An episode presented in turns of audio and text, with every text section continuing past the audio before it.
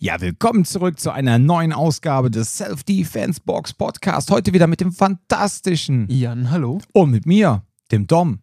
Hi. Du machst jetzt wirklich immer was anderes, Ja, ne? ich, äh, ich will die äh, Hörer auf ihren Zehenspitzen halten, auf der, auf der Kante ihres Sitzes. Fantastisch. ja. Ja, wir hatten ja letztes Mal schon angekündigt, ähm, dass wir äh, brav unsere Hausaufgaben erledigen. Ne? Wir hatten ja einen besagten E-Mail-Ordner gefunden mit ganz, ganz vielen ähm, ja, E-Mails halt, äh, mit Fragen zu Sendungen. Und ähm, Sind das alles E-Mails? Du bekommst wirklich als E-Mails an? ja, ja, klar. Krass. So E-Mails. Ja. So Äh, E-Mails. ja. Ich bekomme ja auch auf meinem Forts-Letter immer Antworten an dom.graf-mager-köln.com. Ja, da bekomme ich auch mal äh, Rückmeldung zu meinem tollen Forts-Letter. Yes. Hatte nämlich diese Woche, aber das brauchen wir heute nicht so thematisieren, äh, der Unterschied zwischen Selbstbewusstsein und Selbstwert. Das ist immer so ein Ding, wo die Menschen auch immer gerne äh, so durcheinander werfen. Und da war mir es einfach mal wichtig, das mal so ein bisschen zu differenzieren, damit man nicht einfach so falsche, differ, äh, wie soll ich sagen, äh, falsche Begriffe in irgendeinem Kontext wirft und das passt gerade gar nicht, ja. Gott. Ja, also pass auf, wir wollen jetzt nicht über Selbstwert und Selbstbewusstsein reden, beziehungsweise die Abgrenzung dazwischen, sondern wir wollen uns jetzt einfach nochmal auf die Fragen eingehen. Und ähm, letztes Mal haben wir Fragen beantwortet zur Folge 85 und 84. Heute kommen wir zur Folge 83 und zwar unsere liebsten Kampfsportfilme Teil 2. Ja, da wurden wir unter anderem gefragt, welche Kampfsportfilme am meisten inspirieren, Selbstverteidigung zu lernen. Keine Ahnung, irgendein Film, wo irgendjemand getreten wird, oder? also, ich meine, die Filme, wo jetzt viel gekämpft werden, inspirieren die dich wirklich Selbstverteidigung zu machen? Ja, ja also ich sag mal so, ähm, es kommt drauf an. Ähm, Harry Potter Teil 6, nachdem Dumbledore gekillt wird. Ja, ich sollte mit Selbstschutz anfangen. ja. Für jeden, der das nicht gesehen hat, für den das jetzt ein Spoiler war, das ist euer eigenes Problem. Der, der, der Film ist mittlerweile auch schon irgendwie, der ist, glaube ich, 2011 rausgekommen oder so, Genau. oder 2010. Nach deiner Differenzierung ist der Film alt, also Der automatisch ein Klassiker. Das ist schon genau. fast ein, ja. ja, ist ein Oldie, genau.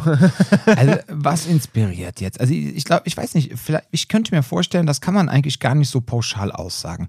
Die Frage ist, die sich ja da halt wieder stellt, was motiviert Menschen letztendlich überhaupt äh, mit Selbstverteidigung anzufangen? Da haben wir ja auch schon mal ein, zwei Folgen zu gemacht. So, und ich könnte mir vorstellen, dass diese Inspiration mit ähm, Selbstverteidigung anzuf äh, anzufangen, dann immer von dem abhängig ist, wo du da draußen auf der Suche nach bist, was du glaubst können zu müssen, um dich verteidigen zu können. Und wenn das dann in irgendeinem Film gezeigt wird, keine Ahnung, einer Frau wird die Handtasche geraubt, wird zu Boden gebracht, wird zusammengetreten, auf einmal wehrt sie sich. Und du hast jetzt Angst vor so einer situ konkreten Situation. Jetzt siehst du auf einmal, wie die Frau sich da verteidigt. Bam. Und du denkst so, wow, krass, das will ich auch können. Zack, Inspiration. Oder, ne, ich meine, das Thema, dass Frauen mehr Skrupel davor haben, sich im, in der Dunkelheit zu bewegen als Männer. Ja, und auch zur, jetzt zur, in dieser dunklen Jahreszeit sich dann wirklich ernsthaft überlegen, soll ich jetzt überhaupt nach Haus gehen und joggen oder soll ich lieber zu Hause bleiben? Es ist ja schon dunkel. Ähm, so, wenn die, wenn die jetzt da irgendeinen Film sieht, wo eine Frau dann halt in der Dunkelheit unterwegs ist, wird angegriffen, zack, verteidigt sich, und dann denkt auch jede Frau wahrscheinlich, boah, krass, ich glaube, das möchte ich auch gerne können. Dann kommt zwar dann vielleicht noch so ein bisschen diese Gedankengänge, naja, bin ich denn wirklich überhaupt dazu in der Lage, das zu hinzubekommen, ne? Aber da haben wir ja auch schon einen Podcast zu gemacht, die größten Ängste und Bedenkste, Bedenken vor Krav Maga oder halt ähm, das Thema Fitness im Krav Maga und so. Vielleicht hört ihr euch die Podcasts mal an. Ah, so ist das halt, ja. Und keine Ahnung, wenn man jetzt äh, Familienvater ist und äh, man sieht jetzt vielleicht einen Film, wo ein Familienvater äh, von irgendwelchen Typen blöder angemacht wird und die wollen der Familie was und dann bekommt das Ganze so ein bisschen, äh, ja, so leichte Ein Mann sieht Rot-Vibes mit Charles Bronson aus den 80ern oder ja, so und das. Äh, man hat dann so ein bisschen das Gefühl, boah, krass, guck mal, der verteidigt seine Familie einfach nur mit seinen blanken, nackten Fäusten, ja. Wow, und dann kann das den einen oder anderen Mann auch dann triggern und denken so, boah, krass, ich glaube, ich muss auch mal mit Selbstverteidigung anfangen. Auch wenn man vielleicht in dieses äh, Horrorszenario nie reinkommt, aber man sagt einfach, hey, ja, das hat mich jetzt voll inspiriert. Wie siehst du das? Ich habe irgendwann mal ein Video gesehen, wo ein, ich glaube, der war Ende 60, Anfang 70, der Mann. Und der, das war, glaube ich, irgendwo in England.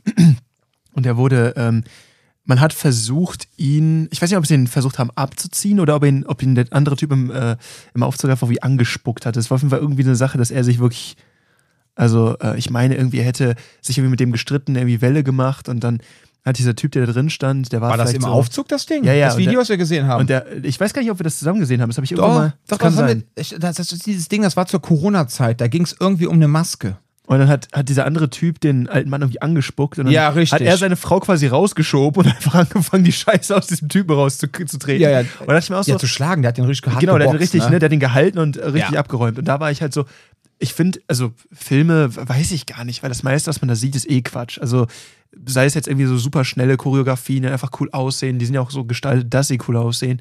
Oder man guckt sich halt Sachen an, die, ich weiß nicht, also so Choreografien in Filmen sind immer halt auch dafür geschaffen, dass sie halt auch einfach geil aussehen. Ähm, aber solche Überwasser Überwachungsvideos, das finde ich ist viel mehr etwas, wo so ein Realitätsbezug für mich da ist, als wenn ich jetzt irgendwie sehe, wie sich John Wick durch den 17. Äh, anonymisierten Maskenträger durch ähm, Armbart. Das ist irgendwie, weiß ich nicht. Also, ich habe jetzt, ich weiß nicht, ob ich jemals einen Film gesehen habe, wo ich mir dachte, boah, ey, das hat mich jetzt richtig inspiriert, nochmal irgendwie heute eine Runde ins Gym zu gehen. Ja. Ja. Also, wie gesagt, also ich finde, es kommt da wieder auf die einzelne Person an. Ja, es äh, kommt so ne, ob, darauf an, ob vielleicht die Person jetzt gerade irgendwas in dem Film gesehen hat, was so, was ihr jetzt nützen würde in ihrer, ja, ähm, in ihrer Vorstellung. Und äh, ich glaube, dann könnte das ganz gut motivieren. Ja, ist halt immer die, ne, die Frage, ob das Ganze vom Kontext her passt. Naja. So, dann haben wir noch eine zweite Frage bekommen. Ähm, Die habe ich jetzt irgendwie jetzt nicht so ganz nachvollziehen können. Ey, sorry, ja, also ihr dürft uns gerne alle möglichen Fragen stellen, aber ich hatte eigentlich gedacht, wir hätten das in den zwei äh, Episoden ausführlich geklärt. Und ähm, für wie realistisch wir in den meisten Kampfsportfilmen die dargestellten Techniken handeln. Äh, Ich weiß nicht, ob das jetzt jemand geschrieben hat, der den Podcast gar nicht gehört hat. Ja, dann ist okay, dann an- beantworten wir das gerne, aber würden dann auch eigentlich noch lieber auf die zwei Episoden verweisen. Es hat so leicht den Hauch von äh, wie auf Facebook, wenn die Leute einfach nur die Schlagzeile lesen, ja, und lesen sich Artikel gar nicht mehr durch, aber schreiben dann schon die Kommentare voll. Also wie gesagt, ist jetzt nicht böse gemeint, aber naja, ganz kurz gesagt, wir haben gesagt, äh, die meisten Sachen, die da dargestellt werden, sind absolut unrealistisch und einfach Hollywood-Do. Manche Sachen sind halt ein bisschen knackiger geworden von den Abläufen und ähm, teilweise dann auch unspektakulärer für die Zuschauer, was dann die Leute irritieren kann, wenn die sich daran gewöhnt haben, in den letzten 30 Jahren auf ellenlange Kämpfe eingestellt zu sein. Wenn es auf einmal kurz und knackig ist, wie beim Equalizer, und er schiebt ihm einfach ein Messer mal eben äh, durch letale Stellen und der Drops ist dann innerhalb von fünf Sekunden geklärt. Jo, dann ist das halt nicht so aufregend für manch oder ein, für die eine oder andere Person wie ein super geier Jing-Kampf in Dragon Ball. Das ja? finde ich witzig, weil das, da würde ich dir tatsächlich ein bisschen widersprechen. Und zwar ähm, in natürlich diese, diese reine äh, quasi Hand-to-Hand-Combat-Sache und dann soll mal gezeigt werden, dass beide richtig gut kämpfen können und wie auch immer. Und das zieht sich dann über fünf Minuten. Das ist das meiste davon ist Quatsch. Horror. Aber, und äh, ich meine, da muss man sich halt einfach nur angucken, ähm, selbst wenn man sich zum Beispiel UFC anguckt, die ja auch einen gewissen Unterhaltungswert hat, aber es sind zwei Leute, die in Wettkampf miteinander eintreten. Und da ist die, die, ähm, das Szenario für den Kampf ein anderes. Es sind zwei Leute, die sich auf einem sehr hohen Level miteinander irgendwie betteln. Das ist was anderes. Ähm, aber selbst da ist es so, es sieht selten so aus wie in einem Film. Und der Punkt bei Filmen ist ja normalerweise auch, dass es eben um Street-Fight-Situationen geht. Da wird sich halt mal eben kurz abgerissen. Das kann normalerweise nicht auf sieben, acht Minuten gezogen werden. Wo ich aber sage, was sehr gut teilweise in Film umgesetzt wird, ist diese Mindset-Geschichte von wegen, ähm, das, weil du gerade auch den Equalizer nennst, finde ich, ist sehr geil auch in The Equalizer umgesetzt, aber auch in dem einen oder anderen, äh, anderen Film. Gerade wenn es um so Mob-Geschichten geht. Immer wenn eigentlich gezeigt werden soll, wie abgefuckt der Charakter ist, den du gerade anguckst, dann macht er immer irgendwas, wo er die Umwelt mit integriert und jemanden so richtig unprovoziert mit einem Umweltgegenstand irgendwie ausnockt. Also das beste Beispiel dafür fand ich irgendwann in The Dark Knight, als der Joker dann irgendwo in so, also Heath Ledger dann irgendwo in so einem Büro sitzt und er so, ey, guck mal, ich habe hier voll den geilen Zaubertrick, guck mal, hier ist ein Stift und haut er den Kopf von diesem anderen Typen da drauf. Da ist der Stift weg. Also, tada! So, das ist halt so eine Sache, wird dann gezeigt, okay, der Typ ist total gaga und wie auch immer. Das ist die Idee dahinter. Aber so wie da teilweise gezeigt wird, wie du die Umwelt nutzt, um mit dem zu interagieren, also um, oder um, wie du mit der Umwelt interagierst, um jemanden abzuräumen. Das ist teilweise, finde ich, sehr geil gezeigt in Filmen. Aber dann ist es immer so dieses, oh, der ist komplett, der ist komplett außer Rand und Bann. Aber das ist eine Sache, die das, das ist Teil des Kämpfens, das ist ein Teil, der zugehört. Auch wenn zum Beispiel Mike ganz gerne erzählt, so knabber mal an dem oder sowas, da sind Leute erstmal so, öh, das ist ja total schräg, gehört aber dazu eventuell. Hm.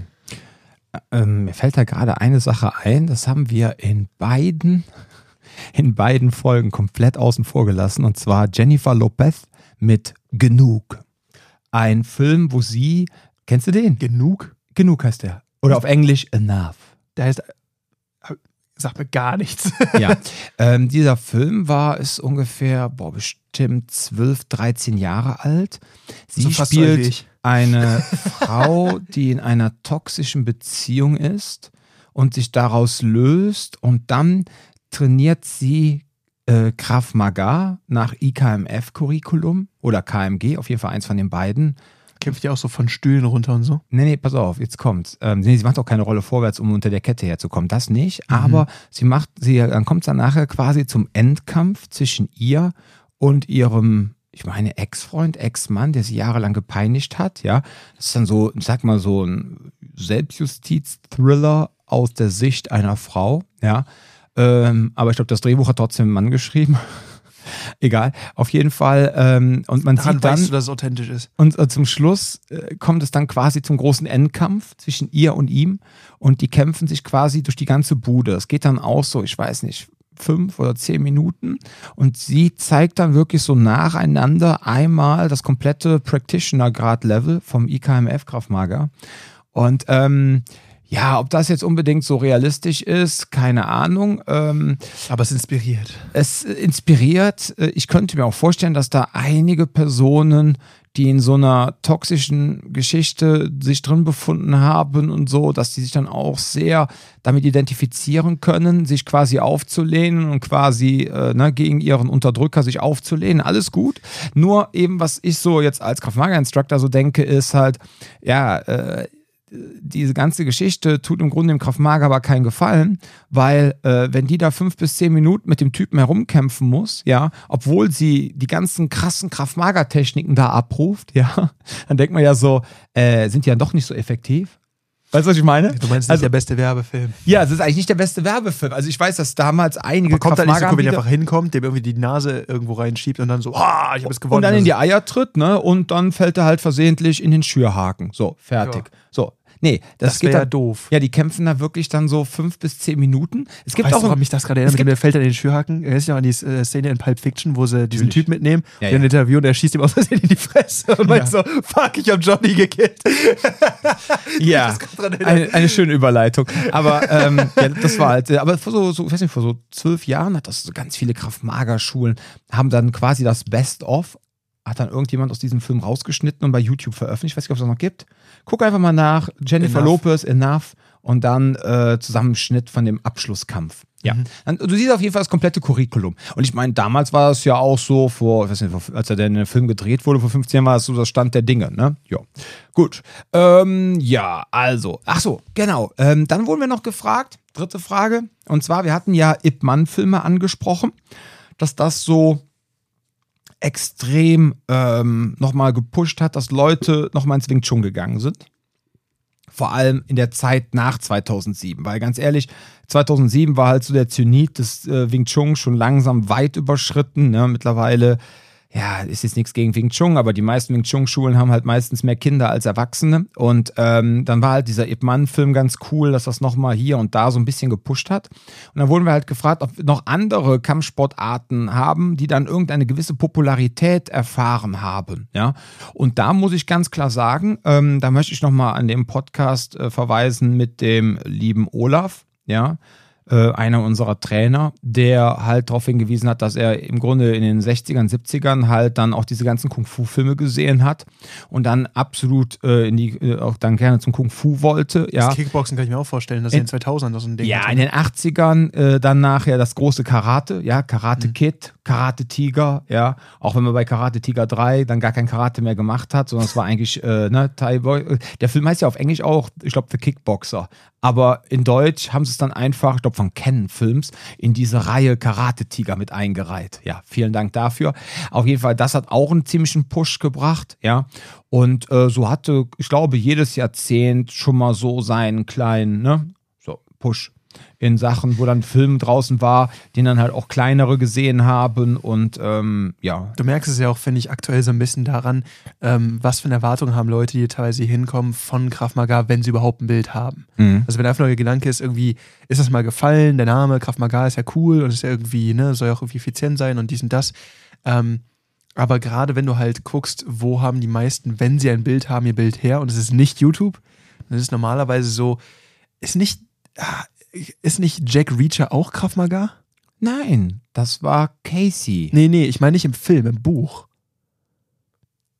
Boah, ich glaube ja. Ich meine, dass da auch. Er erzählt immer was von israelischem Nahkampf oder so. Äh, Ich meine irgendwie auch, dass es irgendwie so. Hat er mal erwähnt, irgendwie so. Und ich glaube einfach, dass das so ist, so hier und da fällt das mittlerweile mal so. So wie auch, ähm, hatten wir auch schon mal drüber gesprochen, diese Friends-Folge, wo dann irgendwie auf einmal sich die ganze Zeit drüber lustig gemacht wird, äh, über die UFC, weil das da noch keine Sau kannte irgendwie so richtig. Oder das war da halt das, was die komischen Leute gemacht haben. Und mittlerweile hast du halt auch da den, den, den, den Switch, dass Leute so eine Idee haben oder ähm, irgendwie durch eine Serie vielleicht mal so ein bisschen davon gehört haben und dann haben die so ein Bild davon. Und das Problem ist aber, ähm, ich glaube, das, was da immer noch den Leuten sehr stark vorsteht, ist dieser Gedanke, die haben den Spock gegriffen, dann kippt der andere um. Hm, Oder halt auch so, erinnerst du dich noch an The Last Boy Scout? ja. Ähm, wo er ihm irgendwie den Nasenrücken ins Hirn rammt und der direkt stirbt. Und ich sag so, ey, Leute, Ja, danach hatten alle Leute Angst, oh mein Gott, wenn ich ihm auf ich die boxe, Nase dann, haue. oh mein Gott, dann sterbe ich ja. Also ich sag mal so, wenn, wenn euer Gegenüber eine Nase hat wie Gonzo, ja, dann kann das Ja, passieren. Dann, du musst mal gucken, wie lang, wie groß eine Nasenmuschel ist von innen. Ist ja riesig. Ja, und vor allem, man muss auch mal überlegen, ja, eben die Stirnhöhle, ne, die Nasenhöhle da oben. Ich meine, das gehört alles dazu. ja, eben der mal, jeder von euch, der schon mal eine Stirnhöhlenvereiterung hatte, äh, der weiß, wie viel, wie viel da so rauskommen kann aus den Nebenhöhlen und der Haupthöhle und keine Ahnung, ne, also, Also du hast ja mindestens deine Nase nochmal innerhalb deines Schädels an Ja. Platz quasi, der Ja, eingenommen wird. Da kannst du nicht beim kurzen Nasenbein durchhauen. Nasenbein ist winzig. Ja. So deswegen, das ist Quatsch und da ist so viel zwischen. Deswegen, ja, egal. Also ich glaube, die haben die Filme dann mal abgeschlossen, weil ich glaube auch. ja, ich glaube schon, ich glaube schon. Ja. Da war- Achso, da war noch die Frage, was macht ein Kampfsportfilm zu einem Klassiker? Dass er alt ist. Deshalb eben genau der Running Gag, ähm, dass er alt ist. Ab ne? 30 Jahren kriegt er ein Haarkennzeichen. Jo, auf jeden Fall. Ja, keine Ahnung, was ist, was, was, ja, was ist für mich ein Klassiker? Klassiker ist für mich halt auch immer so ein bisschen so ein Film, der, also jetzt aus filmtechnischer Sicht, der halt vielleicht auch mal äh, neue Akzente gesetzt hat. neue Trends der neue Trends ne? reingebracht hat, ja. Ähm, letztendlich so äh, Matrix mit der Wackelkamera, ähm, äh, Bruce Lee damals oder hier den, nicht Bruce Lee, der Bruce Lee hat auch einiges natürlich, der, der war natürlich einer der ersten Kampfsportfilme überhaupt, ja, der dann halt äh, Also überhaupt das Thema mit den- mit der Wackelkamera meinst du, ne? Ja, die Bourne-Filme mit der Wackelkamera. Das war nicht- Matrix war Matrix, dieses, Matrix, diese Bullet Time und so Geschichten. Bullet Time, genau. Oder halt, ähm, ja, und ähm, all diese, so, das sind dann für mich Klassiker, ja. Die Bruce Lee-Filme, auch wenn ich die jetzt gar nicht so geil finde, einfach deshalb, weil sie die ersten Filme waren, wo es quasi die ganze Zeit nur ums Kämpfen ging, ja. So, dann halt äh, Jackie Chan, dass der angefangen hat, da so die Prise, seine Prise chinesischen Humor mit einzubauen, ja. So, das sind für mich so Sachen, so Klassiker. Ich Oder verstehe auch halt- langsam den Wert von Bruce Lee für die Kampfsportwelt, weil eigentlich war das die erste Person, die das so offen kundgetan hat oder die dafür öffentlich auch gestanden hat, dieses eine Loyalität zu einer Kampfsportart oder einer Kampfkunst ist albern. So, du Ja. musst halt versuchen, da nicht so stark formgebunden zu sein. Und das ist halt eine Sache, wo, wenn es das vorher noch nicht gab in dem Sinn, also ich habe das von niemandem vorher gehört. Das ist ein Riesenbruch mit dem, was man vorher von einem Stil erwartet hat, weil vorher ist so, ich mache das, dann mache ich den, den Kranich-Stil und das mache ich jetzt für den Rest meines Lebens. Wenn jemand daherkommt und der macht was anderes, dann ist das scheiße. Hm. Und das ist halt ein sehr großer Bruch, der irgendwie. Ich, das ist aber, glaube ich, auch eigentlich was Asiatisches, oder? Dieses, dieses, ähm, dieses komplette irgendwie Hingabe für einen Stil. Das ist nicht unbedingt. Das, das, das kommt wahrscheinlich auch daher, dass es so ein bisschen aus, aus Asien rübergeschwappt ist und dann so Teil dieser Kultur war. Hm, kann weil, sein. Weil wir hier, ich weiß nicht. Ja. Ja, dann kommen wir quasi zur Folge 81. Da hatten wir das Thema die größten Ängste und Bedenken vor Kraft Mager. Es ist gut, dass wir diese Folge gemacht haben. Wir haben tatsächlich ähm, eine, ein oder zwei Personen, die haben diese Podcast-Folge gehört, waren irgendwie schon seit sechs Monaten bei uns auf der Probandenliste und haben diese Folge gehört und haben gesagt, jetzt gehe ich mal hin. Ja, finde ich gut. Also Mission erfüllt. Wir haben da tatsächlich zwei, Me- Ängst, äh, zwei äh, Kunden die Ängste genommen. So. Und ähm, dann hatte halt jemand gefragt, äh, wie kann ich meine Bedenken vor dem Training mit meinem Trainer besprechen, mit der Trainerin. ja, am besten einfach anrufen. Ne? Also Oder wenn, in Person vorm Training. ja, entweder vorm Training, ganz klar, aber ganz ehrlich, am besten anrufen und sagen, pass mal auf, ich habe da so meine Bedenken und dann einfach offen, ehrlich ansprechen, ja, und einfach dann mal drauf hören, ob der Trainer äh, euch da irgendeinen Bären aufbinden möchte oder ähm, ob der irgendeinen Quatsch erzählt oder ob der da auf eure Fragen ernsthaft eingeht, ja. Also ich würde da einfach anrufen und wenn es keine Telefonnummer gibt, dann ist das schon mal merkwürdig, ne? Ja, und das Ding ist halt auch, ähm, also man muss natürlich so ein Gefühl dafür haben, ist mir der Laden jetzt super unsympathisch. Ne? Wenn, wenn er das ist, dann würde ich jetzt für den nächsten Tipp, den ich jetzt gebe, nicht unbedingt mit durchhalten. Aber warst du schon mal Paintball spielen? Ja. Ich finde, das erste Mal, als ich Paintball spielen gegangen bin, habe ich außerhalb des Feldes gestanden und du konntest aber reingucken. Und habe ich halt gesehen, wie die mit diesen Dingern geschossen haben und dann hat es wirklich geraucht. Du hast gehört, wie auf der Wellblechhütte richtig so peng, peng, peng die Dinger eingeschlagen sind. Ja. Und ich dachte mir erst so, ah ja, wird ja genauso sein wie, wie keine diesen Software-Pistolen, wie auch immer. Ich habe mir keine Gedanken gemacht. Stand davor, war so, oh nein, ich glaube, das tut richtig weh. Dann bist du reingegangen und die erste Runde war ich wirklich panisch davor, getroffen zu werden. Dann hat mich einer erwischt und es war so, es war kacke, aber es war halt, also man baut sich das im Kopf halt richtig auf. Ja. Und ich glaube, das ist so das Ding, wo man halt merkt, bei gewissen Sachen, ich will nicht sagen, man muss da einfach durch, aber ähm, gewisse Sachen äh, sind erst dadurch so oder nimmt man als so schlimm wahr, weil man sie sich selber so aufbaut. Also selbst jetzt auch gerade mit, ähm, mit, mit der Erfahrung auch im Boxen, im, wie auch immer, man, man bekommt ja auch beim Grappling manchmal irgendwas ab oder ne, irgendwie ist mir auch schon mal passiert, dass ich dann irgendwann einen Ellbogen irgendwo abbekommen habe, also jetzt nicht unbedingt hier, aber ist möglich. Und ähm, das ist auch, wenn man drüber nachdenkt, oh, jetzt haut mir jemand einen Ellbogen ins Gesicht, ist das ein total beschissener Gedanke. Wenn das einfach beim Training passiert, dann macht man einfach weiter, ist so meine Erfahrung. Das heißt, manchmal ist es so, dass solche Sachen im Voraus total, oh nein, das, weil man keinen Kontakt damit hat. Und danach weiß man halt so, ja, okay, ist doof, sollte nicht passieren, aber es ist am Ende des Tages halb so wild.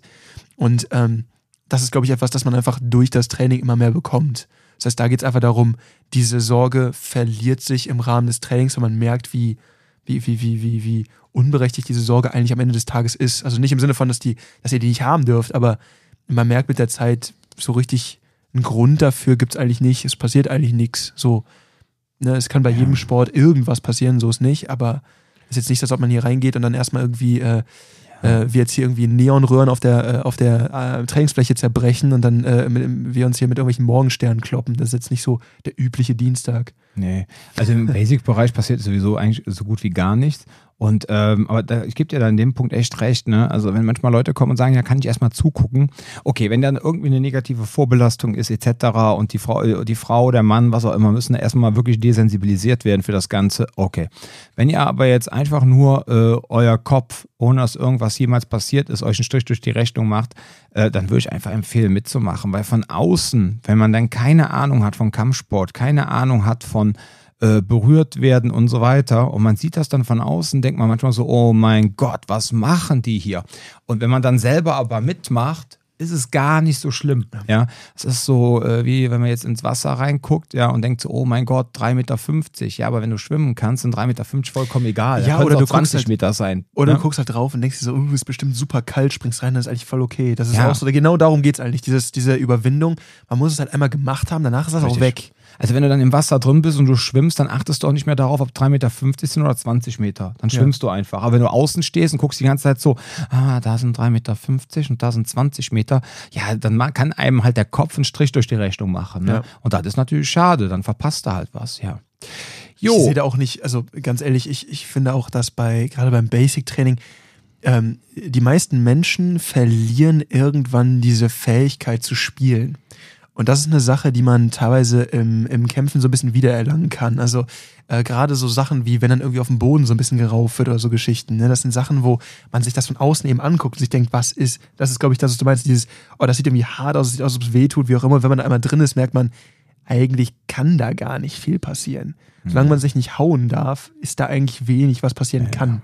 Und dann hat man irgendwann auch viel mehr Ruhe damit. Also da sind eigentlich eher die anderen Leute, die mit neuen Leuten trainieren, mehr gefährdet, weil die dann teilweise panisch werden. Dann ist so, hey, alles gut, es passiert dir nichts, es ist alles in Ordnung so. Und äh, Ja. dann, dann, dann legt sich das eigentlich auch relativ schnell. So, jetzt kommt noch eine Frage und zwar ähm, auch zur Folge 81, die größten Ängste und Bedenken vor Kraftmager. Und zwar, kann Kraftmager helfen, allgemeine Angstzustände zu überwinden? Fragezeichen, Moment, bevor du loslegst. Ja, ja. Ich habe nämlich schon dein Schma Schmalzen, Schnalzen, wie auch immer gehört. Genau. Geil. Kann ich ja wieder rausschneiden. Danke. Ähm, der Punkt ist der, was wir jetzt machen, ne, ist kein Heilversprechen, Freunde. Ja. Und äh, wir, Wir sind sind absolute Experten und wir, alles, was wir machen, sollt ihr genauso umsetzen. Das ja, ist wichtig. Nein, jetzt im Ernst. Also, jetzt erzähl keinen Quatsch, sonst stelle ich dein äh, Mikrofon auf Mute und äh, lass da einfach ChatGPT die Antwort schicken. Ähm, der Punkt ist der, ähm, also wir, der liebe Jan äh, ist ja noch in seinem Psychologiestudium. Jan ist kein fertiger Psychologe, ja, und deswegen alles, was jetzt kommt, sind jetzt einfach nur so Ideen, die ihm in den Kopf kommen und sollen in keinster Weise irgendeinen Heilprozess anleiten oder irgendwie heilende Wirkung haben oder sonst was. Also das ist jetzt in keinster Weise irgendein Heilversprechen, ja.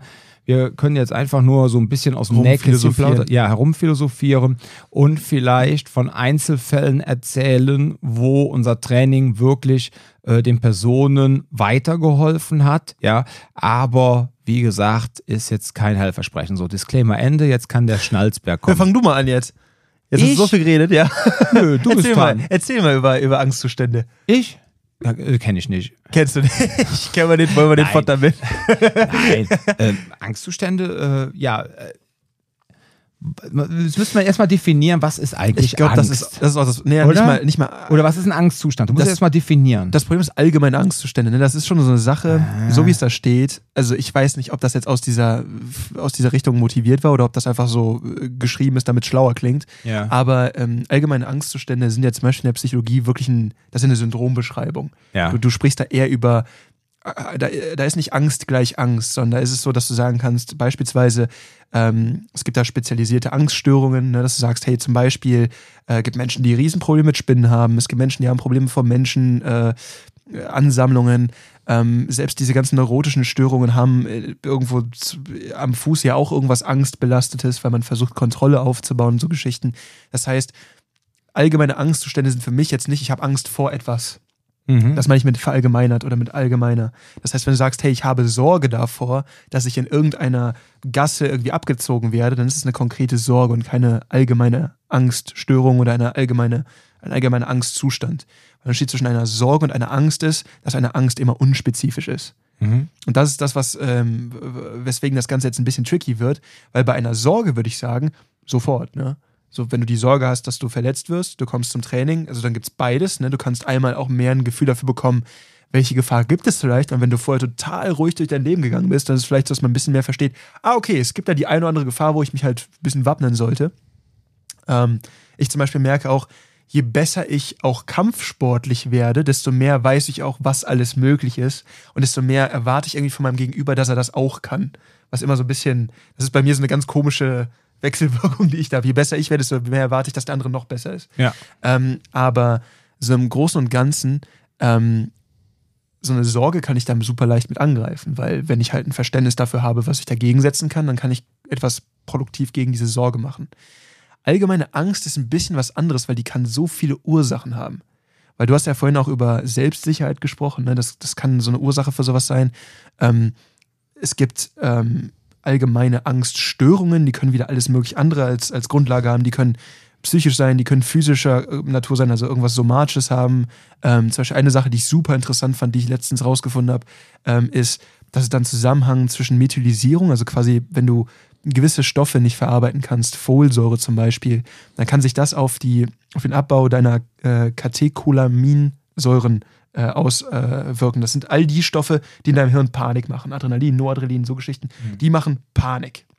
Und wenn dieser Haushalt gestört ist, also du die zum Beispiel gar nicht abbauen kannst, dann können Reizüberflutungen super schnell auftreten und dann hast du einfach das Gefühl von Panik, weil du, weil du das Problem hast, dass deine Umweltreize eine gewisse äh, Angst oder eine aufmerksamkeitsfordernde Wirkung haben, aber zu viele Tabs gleichzeitig auf sind. Und dann bist du einfach reizüberflutet wie Sau. Und das ist zum Beispiel eine Sache, wenn das eine Ernährungsbasis hat, dann kann ich da natürlich mit Krav Maga vielleicht wenig gegen tun. Ne, es gibt so viele Ursachen, die irgendwie am Ende des Tages für, für äh, eine Störung dieses Haushaltes verursa äh, also verursachend sein können. Aber wenn es darum geht, dass es ein mangelndes Selbstvertrauen ist oder ein mangelnde, eine mangelnde äh, Bereitschaft, in gewissen Situationen handel, handlungsbereit zu sein oder ein mangelndes Vertrauen in die eigenen Fertigkeiten, da kann Kraft Maga oder generell halt eigentlich alles, was ich tue, was ein harter und auch physischer Sport ist, kann eine Menge tun. Alleine Gewichte stemmen kann schon eine Menge machen. Aber das ist halt die Frage, wie weit möchte man das so dann auch kampfmäßig angehen. Aber das kann auf jeden Fall einen großen Unterschied machen. Nur, ich möchte halt auf gar keinen Fall mich hier hinstellen und sagen, hey, wenn ihr, äh, wenn ihr eine Panikstörung habt oder eine Angststörung habt, Panikattacken habt, ja, dann kommt einfach zum Kraftmagar, geht das weg. Also so leicht ja. kann man es leider nicht einfach so koppeln und sagen, ja, so ist das einfach. Mhm. Okay, zum Kraftmagar-Training ist die, ist, die, ist die Panikattacken weg. Ja, also man muss das mit dem Thema Ernährung ist auch eine ganz wichtige Geschichte. Ne? Folsäure ist das nicht das Zeug, was auch in, äh, hier in so ganz süßen Getränken, Cola etc. drin ist, damit es das Ganze überhaupt erträglich macht? Das sind diese Phosphate, ne? Ich glaube, das ist äh, auf Phosphorbasis, was du ah, nee, das, ich, weiß, ich meine, das ist Phosphor. Keine, ja. Was meintest du jetzt? Folsäure ist. Ähm, du meinst, also jetzt von Folsäure gesprochen. Folsäure ist ein Stoff, den, äh, der oft äh, beispielsweise. Okay, ich hab, ähm, ich, Entschuldigung, dann war es jetzt eine Verwechslung. Ich hatte jetzt Phosphat gemeint. Okay. Das ist anderes. Ja. ja, das ist äh, etwas, was zum Beispiel. Ähm, das wird ähm, Reis, äh, Weizen und sowas teilweise beigesetzt, damit äh, es nahrhafter ist, wenn es zu weit ähm, verarbeitet wird. Ne? Das ist das Problem gerade mit diesen, ähm, mit diesen speziell gezüchteten Arten, die dann irgendwie resistent gegen irgendwelche äh, Gifte sind, damit du da quasi äh, größere Ernte hast, dass die teilweise mit sowas versetzt werden. Das Problem ist halt, dass ein nicht kleiner Teil der Bevölkerung Folsäure gar nicht verarbeiten kann. Mhm. Und das ist so ein bisschen so, wie wenn du in Asien guckst, ähm, wo, die, wo der Anteil von laktoseintoleranten Menschen viel höher ist.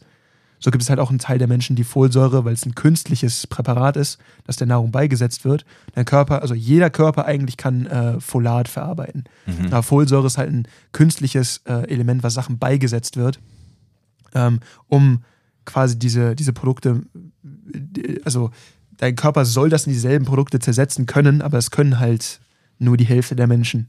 Das heißt, das Problem dabei ist, dass dir halt zum einen ähm, wichtige Stoffe fehlen, die für für die Bildung von Neurotransmittern. Also eigentlich geht es dabei um deine Darmflora, die viel der Neurotransmitter mitproduziert, die du dann im Endeffekt nutzt.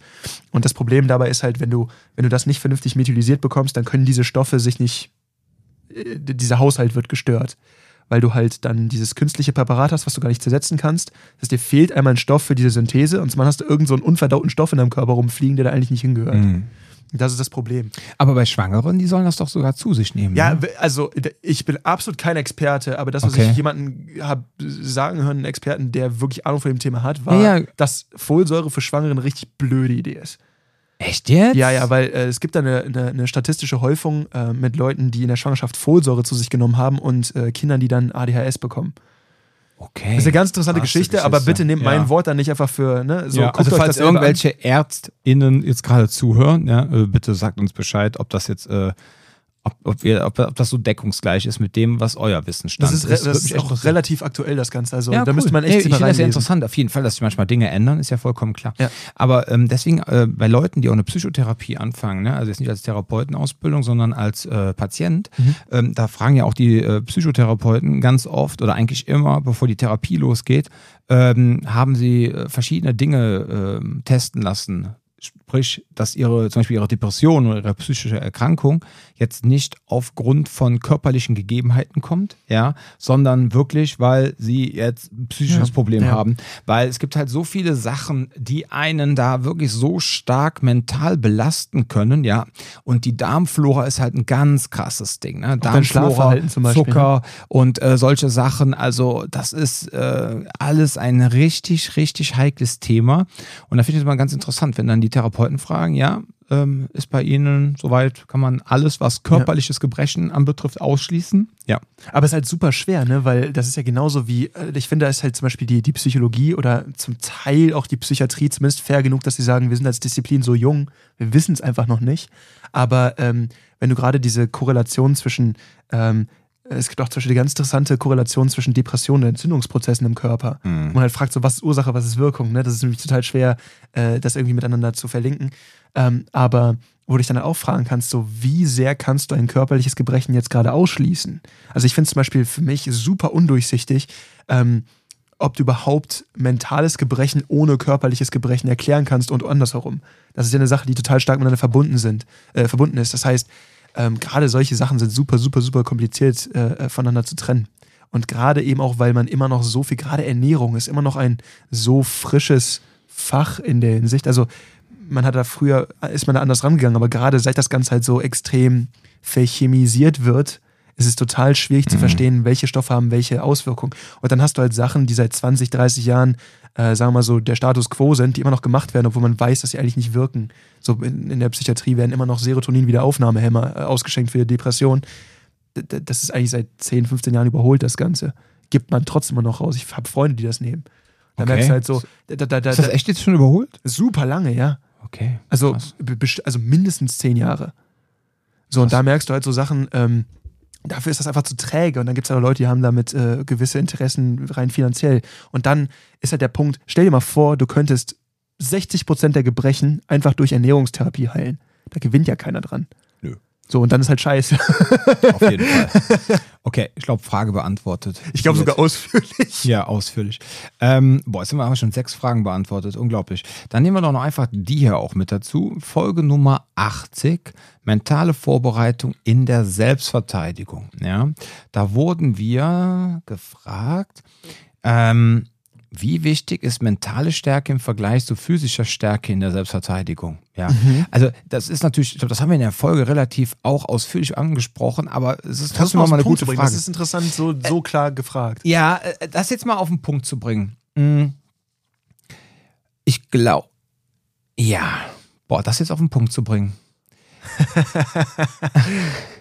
ja, vielen lieben Dank für diese tolle Frage. Möchtest du nachdenken? Ich fange einfach mal an. Ja, fang du schon mal an. Ich denke mal gerade nach. Ja. Okay, also ähm, der Unterschied ist immer, ähm, da haben wir auch schon in der Vergangenheit häufiger drüber gesprochen, ähm, den Anteil von Kampfsportelementen in der Selbstverteidigung. Also man, ähm, ein Kampfsport ist etwas, was ich ja nur zwischen zwei Menschen austrage, wo ich halt gewisse Techniken kann und so weiter und so fort. Das ist etwas, das es in der Selbstverteidigung natürlich auch gibt.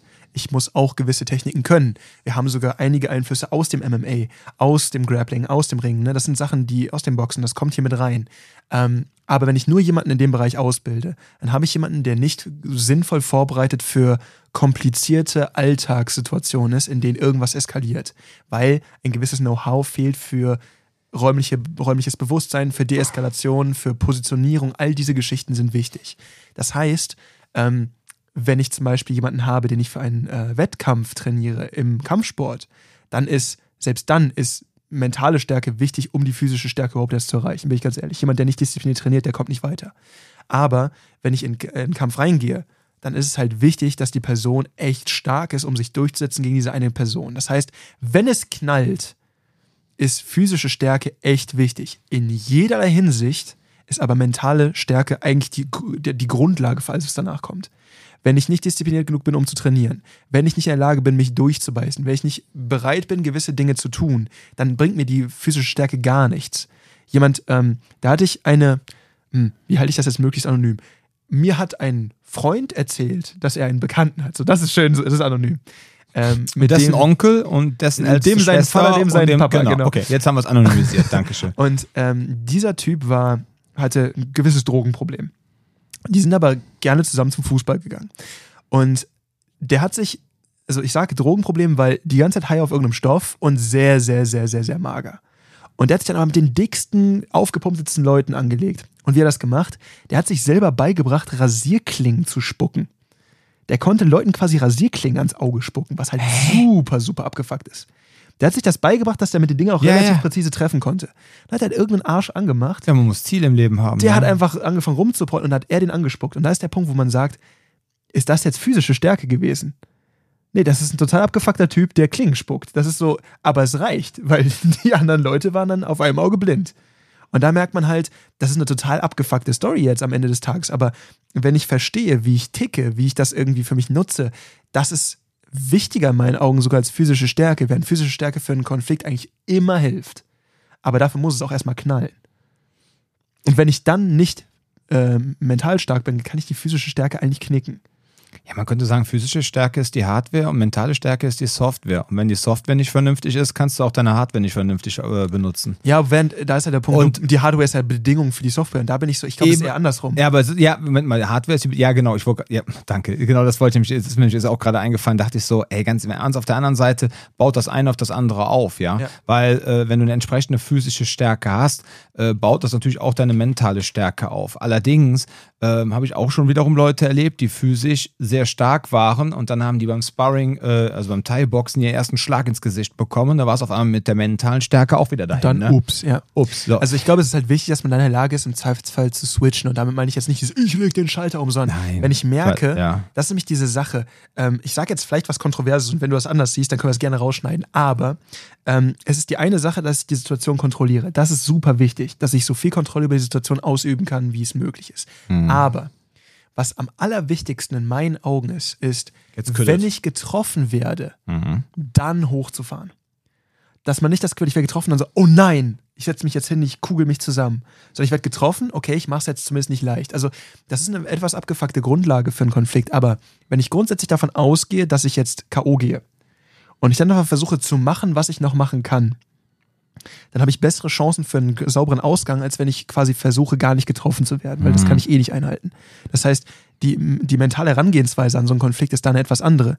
Ich gehe davon aus, getroffen zu werden, ich gehe davon aus, verletzt zu werden, ich möchte nur auf jeden Fall da lebendig rauskommen. Das ist eine andere Herangehensweise. Das heißt, all das ist für mich Teil der mentalen Vorbereitung auf sowas. Und selbst wenn ich eigentlich auf die Schnauze bekommen hätte, wenn ich dann einfach noch stehe, wenn ich da einfach noch so ein bisschen. Es macht einen riesen Unterschied, ob ihr das mit euch selber abgeklärt habt, ob ihr da für euch in der Lage seid einzustehen oder ob ihr halt einfach nur ein paar Mal die Woche pumpen geht und dann behauptet, jetzt packt mich keiner an. Ist wahrscheinlich sogar wahr, aber ähm, falls es dann doch knallt, ist es dann halt so ein bisschen kacke. Also ich bin, also ich persönlich bin ein großer Fan von physischer Stärke. Das hast du ja auch mitbekommen, dass ich nebenbei halt auch irgendwie Krafttraining mache. Ähm, einfach weil es mir das Kämpfen auch einfach viel leichter macht, wenn ich Wettkampfkämpfen mache. Aber ähm, vieles von dem ist einfach, dass ich abgefuckt genug sein muss, um in, äh, in, einer, in einer realen Situation zu entscheiden, okay, ich muss jetzt handeln. Das macht einen riesen Unterschied. Hm. Einfach da reinrennen. Das ist so dieses, okay, ich habe Angst davor, also muss ich es jetzt machen. Das ist so ein bisschen, ich weiß nicht, ob man das, ähm, es gibt Leute, die bringen das schon mit von woanders und dann gibt es Menschen, die fangen das bei Null an und müssen das dann erstmal beigebracht bekommen. Das ist, ähm, ich weiß nicht, das ist schon auch unser Job hier, ne? Ja, ja. Ja, oh, brauche ich auch nichts mehr zu zu sagen, weil sonst haben wir gleich wieder eine Stunde äh, nur über das Thema, ja. Nee, fand ich gut. Äh, ja. So, dann haben wir noch. Ja, könnt ihr tägliche Routinen zur mentalen Vorbereitung empfehlen? Krafttraining. Ohne Scheiß. Zur mentalen Vorbereitung Macht einen Krafttraining? riesen Unterschied, finde ich. Wenn ich mich morgens schon verausgabt habe, und ich habe wirklich, ich meine jetzt Mhm. Krafttraining, ich meine jetzt nicht nur eine Joggen gehen, kann auch sein, aber ich meine wirklich so, ich stelle mich hin und bewege schweres Gewicht. Mhm. Wenn ich das gemacht habe, weiß ich, dass ich den Rest des Tages einmal das Gefühl habe, so, ich bin zufrieden mit mir, ich habe was gemacht heute.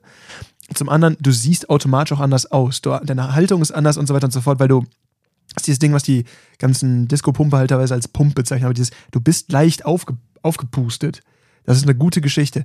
Und zum anderen ist es auch so, du setzt gewisse Stoffe frei. Wenn du das nicht tust und du, du arbeitest den ganzen Tag durch und dann abends wirst du, gehst du vielleicht trainieren. Das ist eine Sache, geht auch. Aber wenn du es am Morgen schon machst, bist du in so, einem, in so einer Gewohnheit des Machens drin. Mhm. Das ist, ich finde, das ist eine, also für meine mentale Gesundheit ist äh, Trainieren morgens eine super geile Geschichte. Ja. Also das ist eine Sache, die ich persönlich sehr gut finde. Und guckt, dass ihr möglichst nicht, also und wenn ihr hektisch unterwegs seid, zieht ihr Stress an und ihr strahlt aus, dass ihr besser, es eskalieren teilweise Sachen, die sonst nie eskaliert werden. Also wenn ich halt super nah auf Kante genäht irgendwo hinkommen muss und dann ist irgendwo jemand, der mich schneidet, dann raste ich aus. Oder wenn ich merke, scheiße, es fällt irgendeine Bahn bei der KVB wieder aus, weil, keine Ahnung, ist irgendwas, ähm, auf einmal kocht irgendwas über. Das ist so eine Sache, wenn, wenn ihr mit mehr Ruhe im Alltag umgehen könnt, wird euch das eine Menge bringen. Also generell für eure mentale Gesundheit, aber eben auch für solche Geschichten. Man strahlt was anderes aus, man ist ruhiger, man ist in der Lage, mit Konflikten anders umzugehen. Das ist einfach so ein kleiner Tipp, den ich noch da reinstreuen kann. So, wenn ihr die Möglichkeit habt, probiert nicht nah auf Kante irgendwie oder probiert euch einfach den Stress aus dem Alltag möglichst fernzuhalten. Ist auch eine Frage von Priorisierung, ne? Aber ähm, die Mischung dieser beiden Dinge kann eine Menge für euch tun. Also guckt, dass ihr nicht gestresst seid und trainiert regelmäßig. Ist so, was ich sagen würde. Ja, muss ich ganz ehrlich sagen, hätte ich jetzt auch gesagt, das ist eine gute Sache. Ähm, ja, eine tägliche Routine zur mentalen Vorbereitung. Ansonsten, ähm, ja, ich weiß nicht, ob so, so äh, Visualisierung, Mentaltraining vielleicht was bringt. Vielleicht auch ähm, dass man sich manchmal auch einfach mal so Dinge innerlich vom inneren Auge vorstellt, mal Dinge vorspielt. Ich will das nicht jeden Tag machen, aber. So die Schattenboxen für Selbstschutz? Genau, richtig. Dass man sich wirklich mal in so Situationen hineinversetzt äh, und sich einfach so mal durchspielt, äh, was passiert, was könnte man machen, dass man einfach, also ich kann das ganz gut. Also ich kann mich wirklich irgendwo hinsetzen, stelle mir das vor, ist schon fast so ein bisschen wie Meditation kann mir ja wirklich vorstellen, okay, wenn jetzt in der Situation dies und das kommt, dann spüre ich auch teilweise dann bei dieser Visualisierung, spüre ich dann auch wirklich so dieses, meine Emotionen, wo ich so merke, oh, guck mal, ich kriege gerade Bauchflattern etc. So, und was könnte ich jetzt in der Situation, wo ich jetzt dieses äh, Flattern habe, wo ich jetzt wirklich das Gefühl habe, oh, oh jetzt gerade wird es unangenehm, was könnte ich jetzt machen? So, das wäre auch ein Mentaltraining. Aber ihr müsst halt immer aufpassen mhm. bei diesen ganzen Visualisierungsdingen, ne? gehört ja auch mit zum NLP unter anderem. Ähm, dass ihr, wenn ihr natürlich schon wirklich negative Vorbelastungen habt, ja, dass ihr euch damit jetzt nicht irgendwie triggert oder so, dass ihr euch dann auf einmal durch diese Visualisierungsarbeit auf einmal komplett äh, ja, runterzieht, ja, und dass euch nachher irgendwas passiert und wenn ihr dann auch noch alleine seid, ja, dass ihr dann nachher nicht nachher komplett hart getriggert werdet. Ähm, da muss man natürlich extrem aufpassen. Ich ja? hätte noch ein Ding, glaube ich, was, was, was man wirklich als eine Übung auch sehen könnte, wo es dann um Awareness geht. Ähm, eine Sache, die, glaube ich, ganz gut funktioniert, ist so Geschichten wie ähm, das ist eigentlich eine Sache, die solltet ihr prinzipiell tun. Aber zum Beispiel, wenn ihr irgendwo seid, sei es jetzt in einem öffentlichen Raum oder beispielsweise in der Bahn. Kommt das Ding vom, was der Patrick uns damals empfohlen hat? Mit nicht? dem Augen zu machen äh, und dann, also erstmal Dinge beobachten, einfach gucken, jetzt nicht rumstarren, gucken, Augen zumachen, dann überlegen, okay, wie viele Menschen standen da, zum Wer, Beispiel, wie viele also, Leute haben äh, rote Schuhe an, wie viele Leute haben schwarze Schuhe an, dass man quasi wirklich so ein Awareness-Spielchen macht. Also für mich geht es vielmehr darum, dass ich weiß, okay, wenn ich jetzt rennen muss, wo renne ich lang? Also wo sind mhm. Ausgänge? Mhm. Äh, und zum anderen, was mir auch sehr gut tut, ist so Sachen wie, äh, das hatte Shari auch in irgendeiner Folge erzählt, dieses ähm, Hidden Connection hat er das genannt. Also sagen wir mal, mir laufen zwei Leute entgegen und die haben irgendwie, die kennen sich. Das, das kann ich an irgendwas erkennen. Mhm. Äh, aber die gehen nicht miteinander durch die Gegend. Dann habe ich die direkt im Blick, weil ich weiß, okay, es gibt irgendeinen Grund, warum sie gerade ihre Verbindungen verstecken wollen vor mir. Es ist entweder der eine lenkt mich ab, der andere zieht mich ab oder ist ja egal, was es jetzt genau ist. Aber quasi ähm, einfach im Alltag potenzielle Bedrohungen zu identifizieren. Aber wenn ich das tue, ähm, dabei geht es nicht darum, dass ihr immer die ganze Zeit mega auf Awareness seid, sondern wenn ich eh alleine durch die Gegend laufe und ich habe sonst nichts zu tun.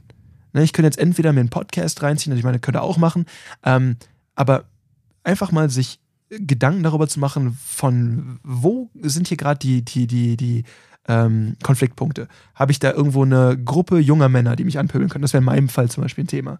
Hm. Oder wer ist hier so der, der größte, dickste äh, in, in der Bahn oder so Geschichten? So einfach so ein bisschen im Blick zu halten, was gibt es ja eigentlich? Oder kommt hier jemand rein, der so ein bisschen aussieht, als ob er auf, auf irgendeinem Stoff ist, so, dann halte ich den im, im, Blick. Das muss gar nicht bedeuten, dass ihr da jetzt hingeht und dem irgendwie so, oh, jetzt muss ich hier irgendwie, ne? Äh, mein Kraft Trainer hat mir gesagt, ich muss dich jetzt hier abräumen oder so. Das, das meine ich gar nicht. Sondern einfach nur zu schulen, zu verstehen, wo können wo ist Konfliktpotenzial? Auch beim Feiern. Das ist einfach eine Sache. Es schadet nicht, wenn ich eh gerade nichts zu tun habe, mir rauszusuchen, okay, wenn das hier eskalierte, was wäre die größte Gefahr, die für mich jetzt gerade hier besteht? Einfach irgendwie in der Bahn oder so. Es macht einen riesen Unterschied. Weil gerade damit schule ich das so ein bisschen, dass ich so ein bisschen ein Gefühl dafür bekomme. Und da gibt es keine richtige Antwort. Das ist genau wie bei Simulationen, da gibt es keine perfekte Antwort. Es geht nur darum, dass ihr so für euch rausfindet, okay, was ist für mich jetzt in meiner Situation hier eventuell die größte Gefahr? Mhm. Und ganz ehrlich, ähm, ich würde hm, ich würd das dann tatsächlich, äh, ich würde das tatsächlich dann auch so ein bisschen Differenzierung, was ist ähm, mental dann vielleicht auch äh, ein Training, was ähm, man nicht immer machen sollte, weil es einem auch dann nicht wirklich gut tut, ja. Ich sag mal so dann negativ behaftetes Mentaltraining, ja. ja. ja. Also jetzt das dein, dein Beispiel, Schulen. Ja, in deinem Beispiel jetzt gerade, ja, jetzt die ganze Zeit so Awareness Drills zu machen, alter Falter, es sei denn, ihr lebt in Mexiko-Stadt.